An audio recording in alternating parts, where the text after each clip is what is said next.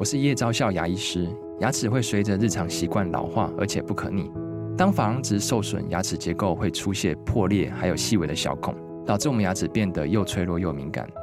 这边我真心推荐贝欧尼修复牙膏，内含 BioHAP 成分，搭配正确的刷牙习惯，经科学实证，可在两周有效让牙齿再矿化，修复受损珐琅质的细微小孔。相关资讯及购买通路，请参考资讯栏连结。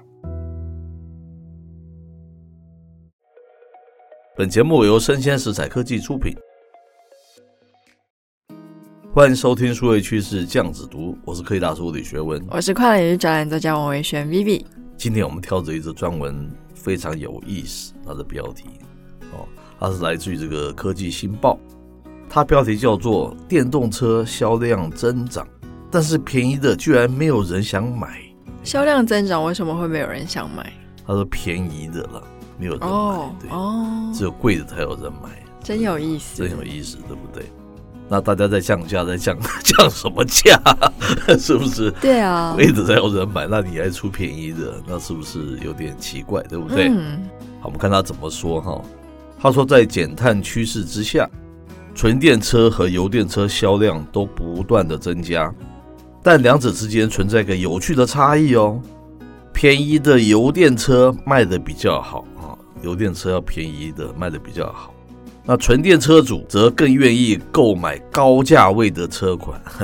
纯电的车是越贵越好，这个蛮有意思。是，那根据美国能源资讯管理局的数据，汽车市场呢已经进入了重大的转型期，在各种动力的形式中。销量占比持续下滑的只有内燃机汽车，纯电、油电跟插电混动车在二零二三年第三季的市占率已经来到百分之十七点七，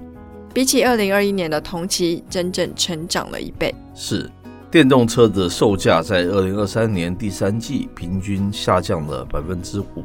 大家都大打价格战嘛，对不对？嗯。他说下降百分之五，就是来到了大概五万零两百八十三美元了哈，只比全国哈平均的汽车售价贵了不到三千美元哦，那其实也没有说太贵的哈。嗯，和二零二二年春天的车价暴涨的时期相比，电动车的售价已下降了百分之二十四。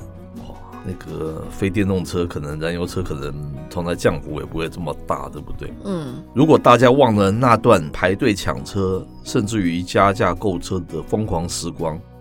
提醒一下，那段时光距今也不过是一年多前了哈。疯狂抢车，然后价钱还很高，现在居然已经下降百分之二十四了，蛮惊人的吼。是，不过其实度过了晶片缺货、航运涨价、码头缺工、战争影响等各式各样的难关。电动车的价格呢，终于开始下降了。但新的数据指出一个有趣的现象，那就是呢，卖得好的电动车价格依然跟豪华车相同。是，尽管电动车平均价格下修，但是在十辆的电动车里，就有九辆的定价仍然归类在豪华车的级别。或者他说，换一种方式来说，在所谓的非豪华车里面。纯电车的占比不到百分之二，但是在豪华车的这个级别里，纯电车比例高达百分之三十四哦，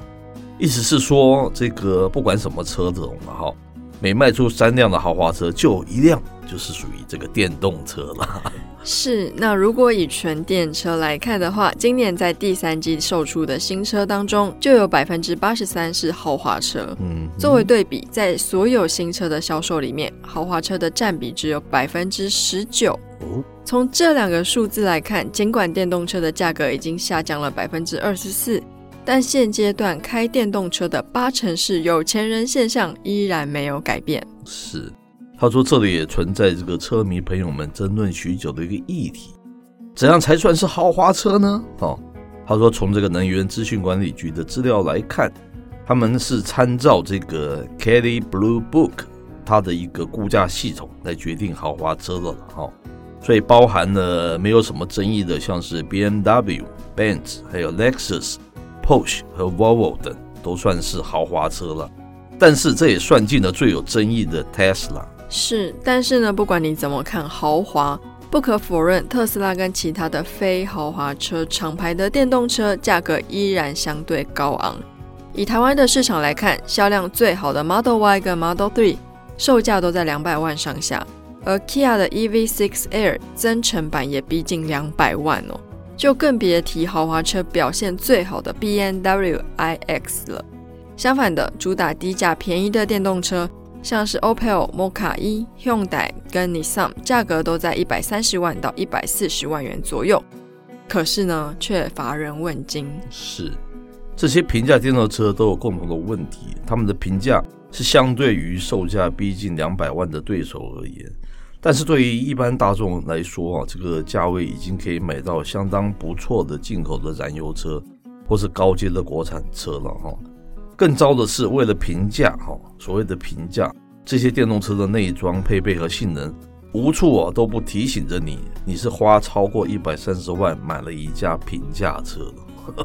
蛮有意思的，是不是？嗯，这则新闻真的是蛮有趣的，对不对？对啊。那这里也说明了为什么大家说 Tesla 等于说是手机界中的 iPhone，那个意思是有点相似嘛，对不对？手机中的这个豪华版就是非 iPhone 莫属了哈，所以说这个电动车里面现在还是像这种手机这样子的市场，它就是豪华车才会卖的比较多，卖的比较好，是不是这样子？嗯，这也或许可以说明大家虽然不太看好它的那个所谓的 Cybertruck，对不对？那它一直要不断的推出新的而且昂贵的车子，其实道理也在这个地方啊。他可能非常清楚这样子的一种趋势吧。可是我觉得又回到一个问题，就是如果说我们从开的车来看，这个人在社会上工作地位的阶级来看好了，是我觉得开豪车又花大钱开豪车，这些人可能都是公司的管理阶级，哦、他们受到永续思想的浸润可能比较深，是，是，所以相对来说他们更愿意去买就是纯电动车。是，可是对一般大众来说，像我是员工好了，老板就跟我说要永续永续。可是对我来说，目前了感觉起来比较像是一个口号。那你真的为了要符合永续或是符合净零排放，你叫我花一百三十万去买一个纯电动车这件事情，我觉得对我来说我手头很紧，我可能开一般的燃油车或是二手车就够了。是，所以说这可能也是因为意识形态会影响到它的主流市场，然后进而去影响到说怎么样的消费会落在什么样的阶级。是。这也说明了，刚刚有说过嘛，就是特斯拉的这个像是高价车，有点像是手机里面的 iPhone 嘛，是不是属于高价的？嗯、也就是一大群那一种科技迷，然后他们是比较有钱的，因为他们可能是工程师还是什么什么，是是是，他们才有钱去买这一种可能性价比不是那么高，但是我就是追求一个有趣这样子一个品牌，然后特斯拉是一个名牌，所以高价也只有他有这个条件可以去买，对不对？不过这个也相对说，这其实对整个电动车发展其实并不是好事了。如果都是这么有钱的人才能去买这样子的一个电动车，想想它就是它的涨势啊，会不会还像过去那样子一直不断的一直往上涨？还是到一个时间就是瓶颈嘛？因为有钱人毕竟就是那一层嘛，对不对？他不会像是 everybody 哦，或者大部分人可以去购买的。虽然我自己最后买车也没有买电动车，可是我觉得现在比较像是一个过渡期。是，也就是说，对于民众对于电动车的需求还没有这么高的前提之下，嗯、它的生产成本相对来说会比较高。是，所以就算是比较平价的车款，它也很难压低它的售价。嗯，那如果说这个意识有一天真的被放到最大的话，我相信平价的电动车也许会真的更贴近平价。因为刚刚数据有说嘛，就是我们现在的电动车跟混合油电车，是它的销售比例其实是七点七趴来说，我觉得代表剩下的都还是燃油车嘛。嗯嗯。嗯，那如果说我今天可以用一个比较低的价格买到燃油车，嗯，那我可能就不会用更高的价格去买到一个相同配备的电动车，嗯、大概是这样的概念。是是。是好，那反正还是值得大家持续的观察，对不对？嗯。好，以上内容播到这边告一段落，我是科大叔李学文，我是快乐云转作家王维轩 Vivi，那我们下回见喽，拜拜。